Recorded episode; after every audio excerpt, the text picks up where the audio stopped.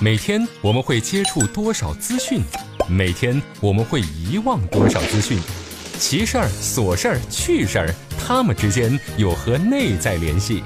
圣人、名人、小人，到底是谁决定历史发展？调侃不是乱侃，细说却不胡说。欢迎来到小型历史文化脱口秀《圣人请卸妆》。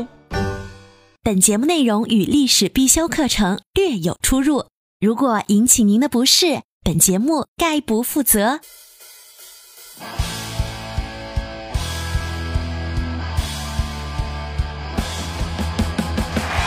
各位好，这里是长沙新闻广播，您现在收听到的是《圣人请卸妆》，我是刘佳。节目开始前啊，先来看看今天微信好友瓜的飞鸽传书。刘佳呀，明朝禁猪令之后，的大家都吃啥取代猪肉呢？哎，这个问题问的有意思。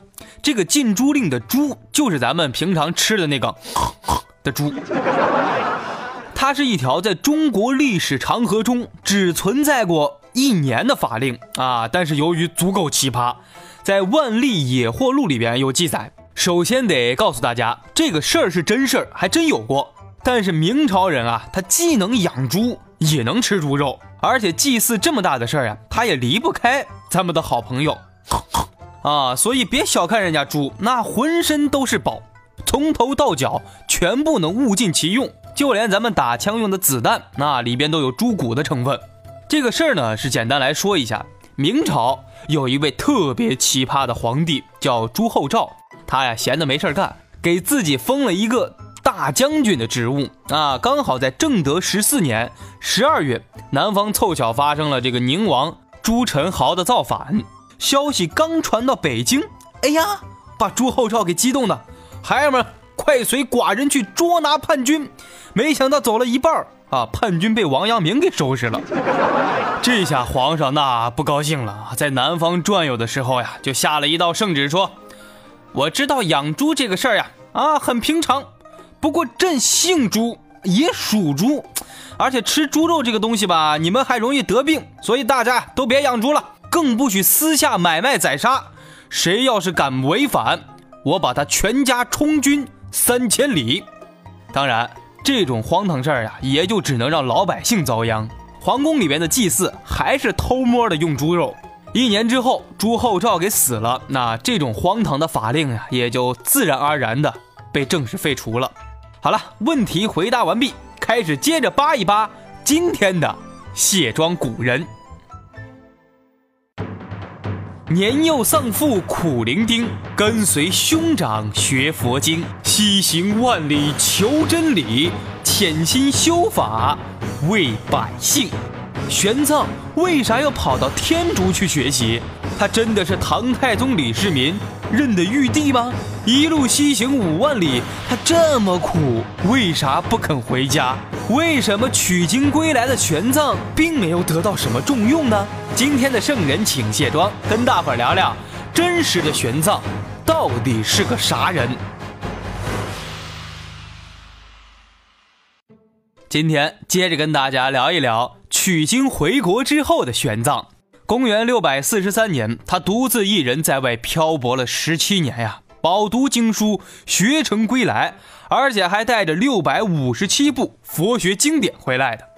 按道理呢，这样的高端海归人才就应该和电视剧《西游记》里边描写的场景一样，锣鼓喧天，鞭炮齐鸣。重新回到长安的玄奘呀，肯定得受到这长安老百姓的热烈欢迎啊！在花团涌簇之中，淡淡的露出玄奘那张棱角分明的侧脸。从眉宇之间透露出一种佛家弟子独有的空灵平静，可实际上呀，他回到长安之后啊，压根儿没见到李世民。玄奘是贞观十九年的正月到的长安，这会儿的唐太宗呢，为了方便这个指挥辽东战役，已经住在洛阳了。等到唐太宗知道他回来的时候，才赶紧下命令说呀，要召见玄奘。于是，刚到家里还没怎么休息的玄奘，又马不停蹄地跑到洛阳去。一直到当年的二月初一，太宗在洛阳宫的仪鸾殿，才终于见到了这位海归高僧玄奘。可是他俩的第一次见面呀，那就为后来玄奘的这种种种遭遇埋下了伏笔。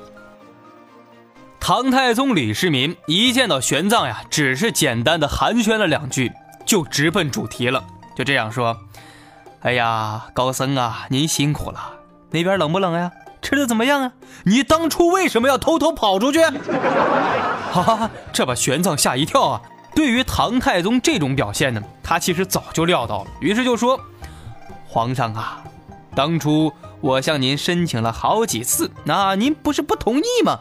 但是为了佛学经典能够更好的传承，我就没忍住自己偷偷跑了啊！我错了，我错了，我错了。哎，你看，玄奘又把这个锅甩给了唐太宗。虽然是我犯错了，可我是为了佛学呀。你不是口口声声的鼓励大家？”学习佛学吗？你再罚我，就不对了吧？这一波塔下反杀，堪称完美。唐太宗也只好是顺着往下说，那就说：哎呀，法师，您是出家之人，和世俗已经断开了联系，所以您出国呀，没毛病。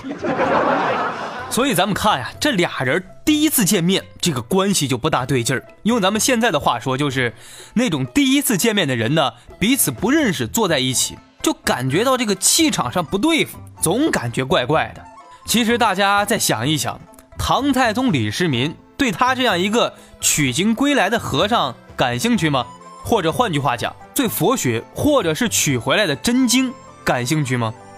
兴趣不大，甚至可以说。不感兴趣，因为这俩人的身份定位是完全不一样的。你可是皇上啊，你的职责就是开疆拓土，让自己的老百姓过上好日子，国富民强，想办法巩固自己的江山，能一代代的传下去。宣传佛法的目的是什么？还不是为了让老百姓安安分分的，别整那些幺蛾子。可是回过头来看玄奘，那他就完全不同，不管是为自己。还是为自己的信仰，他目的都是一样的，更好的宣传佛法，从而普度众生。咱们再看此时的李世民，他已经是平定了辽东地区，这位可是开创了中国历史上贞观之治的大神级帝王。这会儿对于他来说呀，没有比开拓盛世大唐国界更重要的事儿了。他把自己的目光集中在了大唐疆域地图的西方。平定西域，打击突厥，这是李世民当时的想法。也正是由于这种背景呀，李世民曾经前后三次向玄奘提出还俗的要求，就说：“我的玄奘大宝贝儿啊，你别老想着当和尚了。咱们大唐这么大，可是出过国门的还真就没几个人。你刚好又去过西域那边，来来来，你过来给我当个军事顾问。”给我好好分析一下西域那边的风土人情和地理位置，等我带着大军打过去了，那多方便啊！这会儿的玄奘呢，是聚精会神地听着他说的每一句话，然后说了一句：“呵呵。”唐太宗李世民前后三次向玄奘提出还俗的要求，都被玄奘拒绝了，而作为回报呢？你玄奘不是想回归山林翻译经书吗？哎，我偏不让你去，爱咋咋地。哎呀，一个皇上，一个高僧啊，俩人就跟斗牛一样，斗起来了。粉底、眼霜、高光、隔离、腮红、睫毛、乳液、精华，女人有了这些会更加美丽，历史有了这些只会更加迷离。卸妆看历史，观点更清晰。这就是咱们的圣人，请卸妆。本节目内容与历史必修课程略有出入，如果引起您的不适，本节目概不负责。年幼丧父苦伶仃，跟随兄长学佛经，西行万里求真理，潜心修法为百姓。玄奘为啥要跑到天竺去学习？他真的是唐太宗李世民认的玉帝吗？一路西行五万里，他这么苦，为啥不肯回家？为什么取经归来的玄奘并没有得到什么重用呢？今天的圣人请卸妆，跟大伙儿聊聊真实的玄奘到底是个啥人？玄奘是一位高僧，可是你高僧再高，你跟皇上较劲儿，这不是胳膊拧大腿吗？最后这俩人的博弈呀，结果就是玄奘败了。他通过口述的方式呢，让弟子整理记录了他一路西行的各种境遇。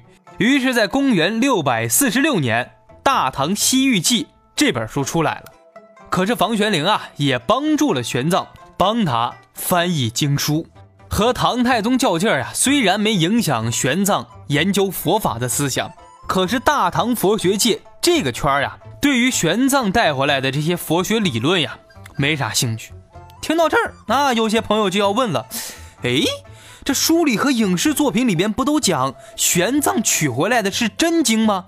千里迢迢带回来的经书咋能不受欢迎呢？啊，是不是玄奘被骗了？啊，这个还真不是，完全不是那么一回事儿。主要原因啊，是玄奘带回来的经书和思想水土不服。稍微了解佛学的朋友肯定会知道。佛学是一门博大精深的理论，它里边有很多细分的领域。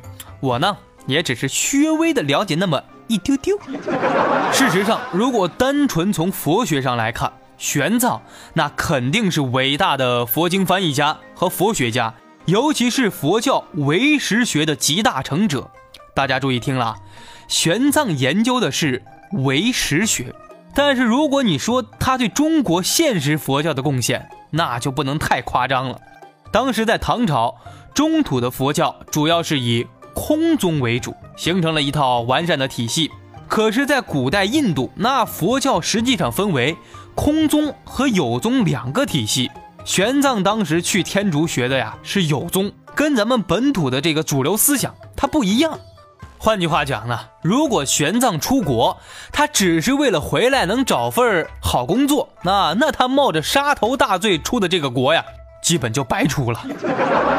因为你从影响力的方面来分析，玄奘在佛学的影响力真比不过什么慧远大师、智者大师、慧能大师这些从来没去过印度的本土和尚。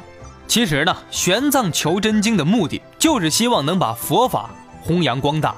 让更多的老百姓接触到正宗的佛教，但事实上，除了翻译自己带回来的经书之外，他并没能把自己在天竺所学到的东西传到民间大众去。单单从这一点说，玄奘他是个不得志的海归佛学家。当然啊，《心经》这本著作呀，也是玄奘本人翻译的，阅读的人很多，影响力也很大，很厉害。咱们虽然说了玄奘的这么多坏话，当然这个坏话是加了引号的。尽管玄奘学成归来的一套思想没能在当时获得广大群众的认可，可是你放眼整个历史，他的功劳和成就那是毋庸置疑的。在唐高宗麟德元年，就是公元六百六十四年的正月初十的夜里，玄奘大师圆寂了。当时满朝文武和长安的百姓，很多人为他送葬，一路呢把他送到了西安东边的白鹿原安葬。这个白鹿原呢，就是作家陈忠实写的那个白鹿原。因为这个地方呢地势比较高，刚好在西安的东边。唐高宗李治呀，经常在皇宫里是向东远望，看到了伤心流泪呀。为了皇上的身子骨，高宗的皇后。大名鼎鼎的武则天就下令呀，将玄奘的遗骨迁到了长安以南的少陵园，同时啊，也为他修建了新的寺院。这个新盖的佛寺就命名为大唐护国兴教寺。后来，唐肃宗为玄奘的舍利塔呀，是亲自题写了塔额“兴教”二字，寓意呢就是大兴佛教。时至今日，玄奘的灵骨呀已经被分成了很多份，有的在印度，也有的在日本。就咱们国内而言呢，台湾、北京、广州、天津和成都的寺庙都有。从这一点，我们也能再次看出来，在一千多年前，我们都受到过一个人或者说是一种文化的深远影响。好了，以上就是今天圣人请卸妆的全部内容。喜欢节目的朋友可以关注我的个人微信号 f l y l j 六六六，就是 fly l j 呢，就是刘佳的拼音首字母的缩写，后面加上六六六。也可以关注我的新浪微博一枚电台家。今天添加好友的朋友呀，我把日本东京国立博物馆现存的一张所谓的玄奘画像发给你，看完之后你会发现，哎。这个玄奘怎么耳朵上戴着大耳环，脖子上挂着九个骷髅的装饰，这腰里还别着刀啊？今天先说到这儿，咱们下期再见。